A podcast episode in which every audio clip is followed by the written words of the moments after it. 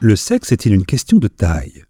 Pour beaucoup, surtout à l'adolescence, la performance ou même la masculinité se mesure en centimètres. Malheureusement, tout le monde n'est pas logé à la même enseigne, ce qui n'est pas sans causer des difficultés, avant tout psychologiques. Dans cet épisode, nous abordons donc un problème de taille. Bienvenue dans le point G. Selon une étude récente, la taille moyenne des pénis serait augmentée de 24% en moins de 30 ans. Si pour certains et certaines c'est une bonne nouvelle, ce constat peut se révéler inquiétant.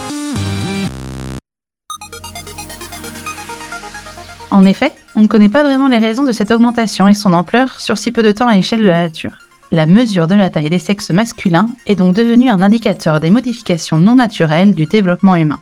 L'origine de ces changements pourrait être due à l'exposition du corps à des produits chimiques perturbateurs, comme les pesticides par exemple. On a déjà remarqué des troubles de la puberté chez les jeunes exposés. La baisse de la fécondité est aussi une réalité qu'il faut suivre de près. Plus que jamais, la taille n'est donc pas une preuve de bonne santé, ni même de virilité. Mieux vaut être dans la norme, et celle-ci est bien moins grande que ce qu'on pourrait croire. Pour enfin se mettre d'accord sur les tailles moyennes, 15 500 pénis ont été mesurés à travers plusieurs enquêtes occidentales et mises en commun dans une étude britannique. Pour commencer, il faut savoir de quelle mesure on parle. Suivant la méthode, on peut gagner ou perdre un centimètre, et dans ce domaine, chaque centimètre compte. Un urologue a donc établi un protocole idéal de mesure pour qu'on parle tous de la même chose. Déjà, il faut utiliser un mètre ruban plutôt qu'une règle rigide, car il peut y avoir une courbure qui doit être prise en compte. Il faut partir de l'os pubien jusqu'à la pointe du gland, sur le côté le plus long du membre. Il est important de bien commencer à l'os, car dans le cas d'un bas-ventre un peu graisseux, un sexe peut paraître moins long. Attention aussi à la température, trop basse, elle peut rétracter le membre. De même que le stress peut contracter les vaisseaux sanguins et rendre le sexe plus petit. Il faut enfin prendre la mesure debout, le sexe parallèle au sol. Prendre de telles mesures n'est pas non plus une chose commune faite tous les jours. De même, transmettre le résultat n'est pas une façon classique d'aborder une future partenaire, même s'il semblerait que chez les gays, ce soit un critère important. Certains cherchent, ne serait-ce que par curiosité, à connaître la taille de la chose de leurs contemporains, surtout à l'époque où on ne pouvait ne faire qu'un choix de partenaire sans qu'on puisse le voir nu avant. On a donc imaginé des correspondances entre la taille du sexe et la taille d'organes plus visibles comme le nez par exemple qui partagent les mêmes adjectifs de description. Dans un cas comme dans l'autre, il peut être long, gros, petit, mince, droit, courbé. On retrouve donc dans la littérature des expressions qui rapprochent les deux tailles, ne dit-on pas qui a bon nez a bon membre? Il n'en fallait pas plus pour motiver des scientifiques à rechercher des preuves de cet adage.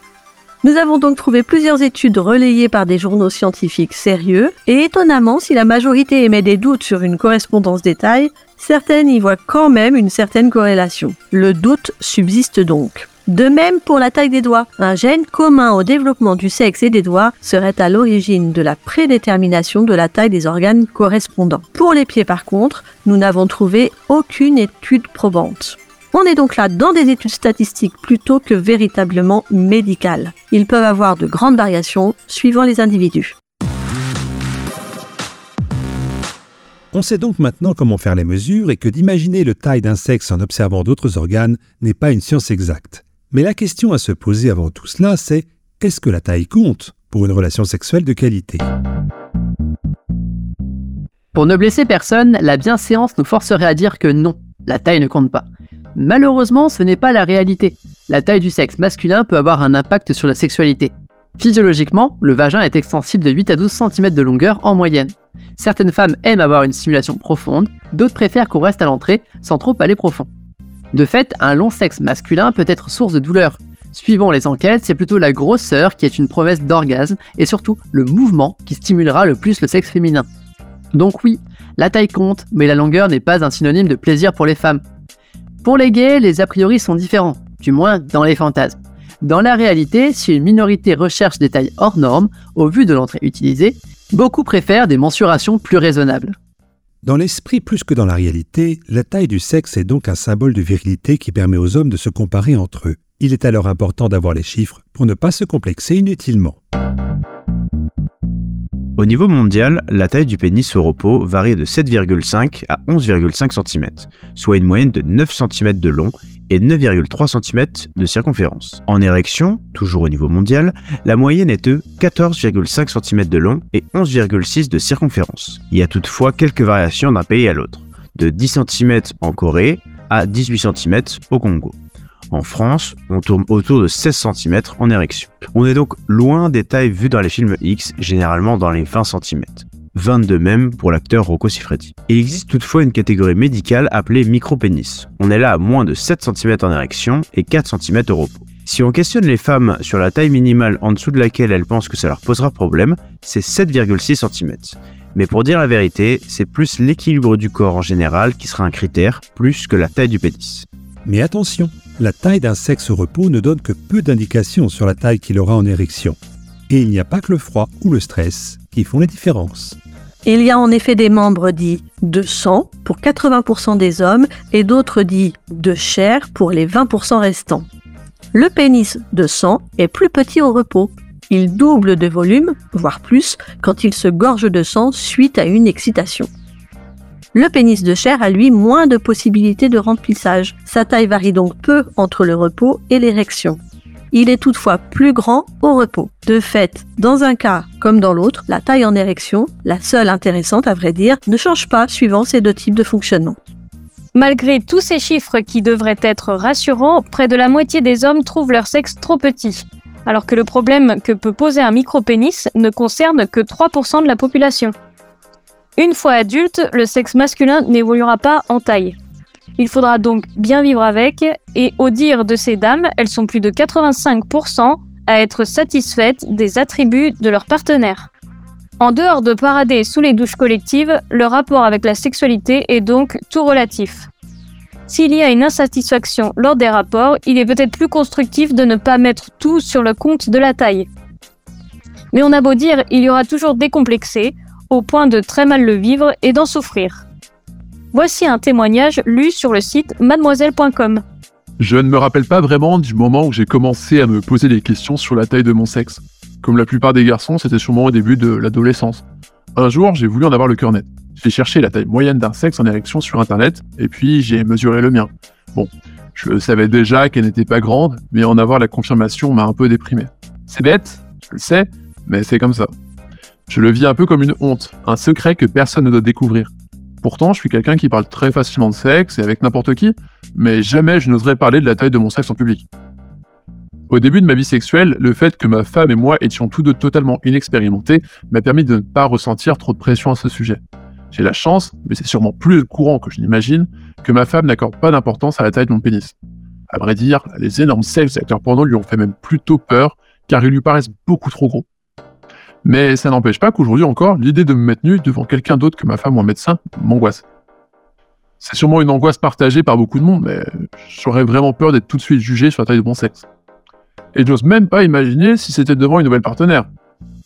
Alors, je voudrais dire à ceux qui, comme moi, ont un petit sexe, non, vous n'êtes pas seul, même si parfois on dirait. La taille du sexe peut donc être source de mal-être, à raison ou non. Le nombre de sites proposant des solutions pour augmenter la taille de ce membre prouve que le sujet intéresse. Il existe plusieurs méthodes pour rendre son pénis plus grand ou plus gros. Peu fonctionnent réellement, beaucoup sont inefficaces et certaines sont même dangereuses. La pénoplastie est une opération chirurgicale qui permet de grossir le pénis. En pratique, on incise et on injecte des veines supplémentaires, ce qui augmente le diamètre du pénis en érection de 1 à 2 cm. Ce n'est pas une opération anodine. Il faut donc passer des tests psychologiques pour savoir si le problème est seulement physique. En effet, les effets secondaires de la pénoplastie peuvent être nombreux.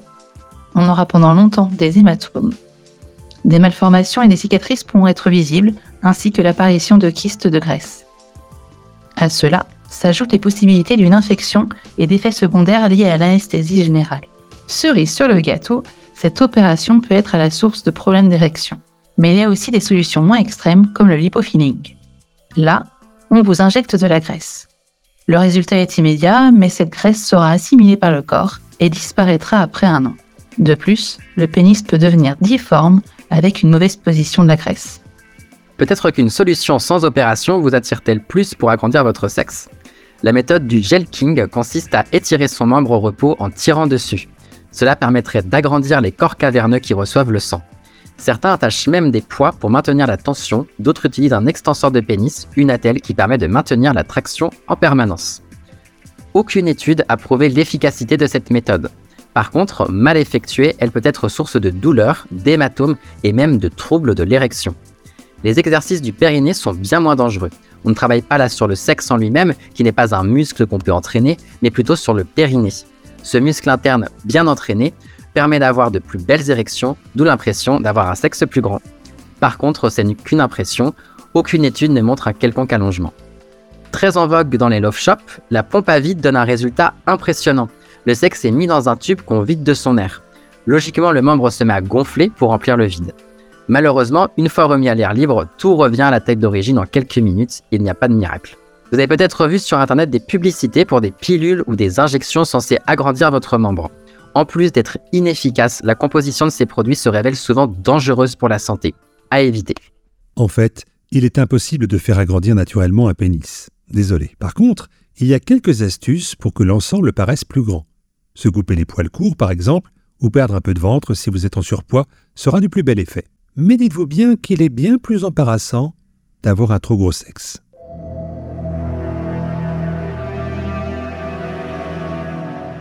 Jonah Falcon est américain. Il appréhende souvent de prendre l'avion car il est soumis systématiquement à une fouille. Pourtant, le détecteur de métal ne sonne jamais. Non, le problème est juste visuel. Régulièrement, les agents de sécurité le suspectent de porter un objet étrange dans son pantalon. Jonah indique que ses poches sont vides, mais on ne le croit pas. Il passe au rayon X et on ne voit rien de spécial. On lui demande alors s'il avait une sorte d'excroissance. Il est vrai qu'avec un sexe de 23 cm au repos et 34 cm en érection, on peut dire que ça ne passe pas inaperçu. Au point même que la chaîne HBO lui a consacré tout un documentaire en 1999. Pour terminer cet épisode, laissons au docteur Laura Joagno Pietro du site Zava nous donner son avis. Si l'on est complexé par la largeur ou la longueur de son pénis, il faut se poser les bonnes questions. Cette insécurité est-elle vraiment justifiée? Dans la majorité des cas, ce complexe vient du fait que les hommes se montrent trop exigeants envers eux-mêmes et portent un regard trop critique. Plutôt que de chercher à agrandir la taille de son sexe de manière artificielle, parfois au péril de sa santé, il est largement préférable d'apprendre à apprécier son corps. Dans certains cas, il suffit de passer outre cette idée fausse selon laquelle un gros pénis est nécessaire pour apporter du plaisir pendant les rapports sexuels.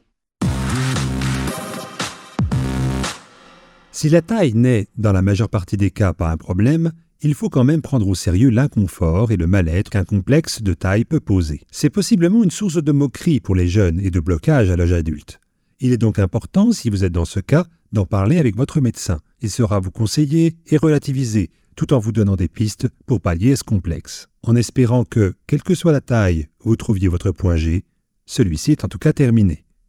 Que le plaisir soit avec vous. C'était le point G.